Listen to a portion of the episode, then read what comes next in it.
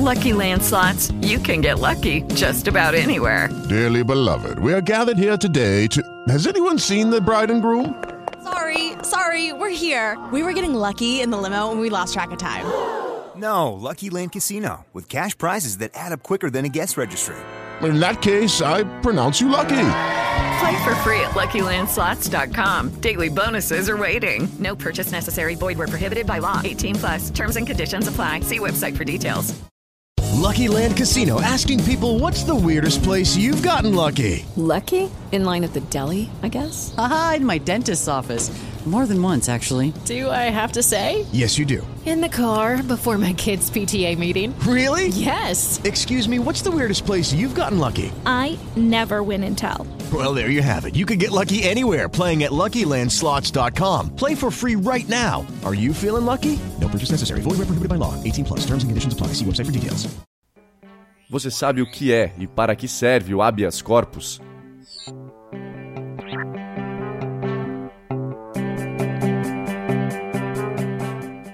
A segunda turma do Supremo Tribunal Federal, o STF, suspendeu, através de habeas corpus, a prisão preventiva de diversos réus na Operação Lava Jato neste início de maio de 2017.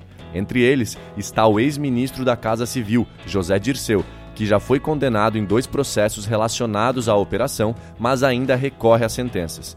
Outro réu solto foi o empresário Ike Batista, preso desde janeiro. O placar no caso de Dirceu foi de 3 a 2. O instrumento pelo qual os ministros concederam a liberdade a Dirceu e outros réus foi o habeas corpus, sobre o qual você já deve ter ouvido falar. Mas o que isso significa? Bom, o habeas corpus é um instrumento previsto na Constituição de 1988. Trata-se de um dos remédios constitucionais, como são chamados os instrumentos que visam a garantia de algum direito fundamental do indivíduo.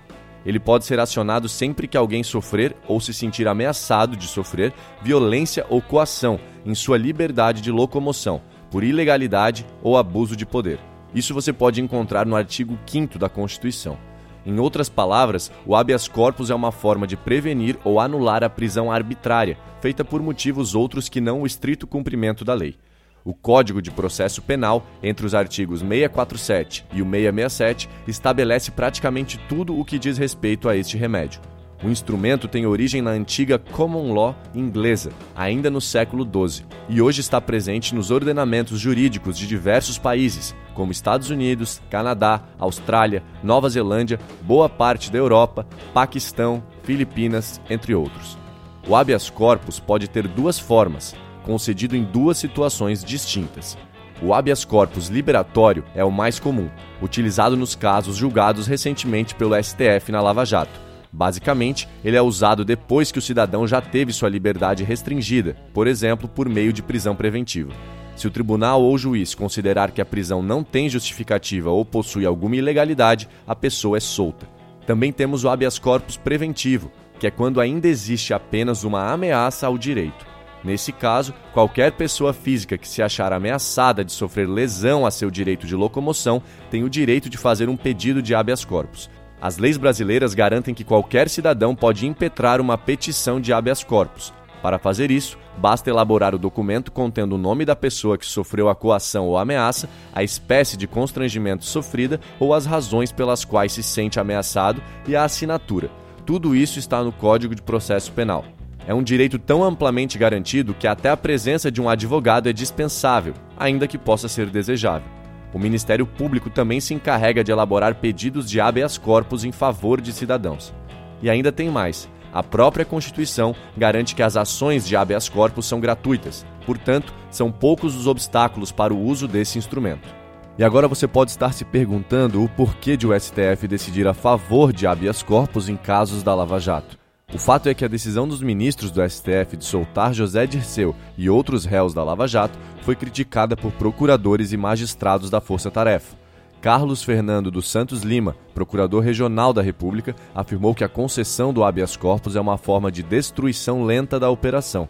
Já o procurador Deltan Delagnol considerou a medida incoerente, já que em outros casos menos graves que o de Dirceu, o habeas corpus não foi concedido pelo Supremo.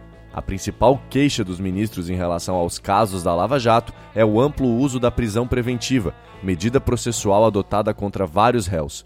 Em muitos casos, o réu é mantido preso de forma indefinida, medida da qual discordam alguns ministros. No julgamento do habeas corpus de Dirceu, por exemplo, o ministro Ricardo Lewandowski afirmou que manter a prisão preventiva indefinidamente seria uma forma de antecipar o cumprimento da pena. Já o ministro Dias Toffoli sustentou que a prisão deve ser a última medida processual a ser adotada. Outra crítica recorrente ao habeas corpus são supostos excessos em seu uso. Como é de fácil elaboração, ele tem sido usado mesmo quando não tem qualquer cabimento.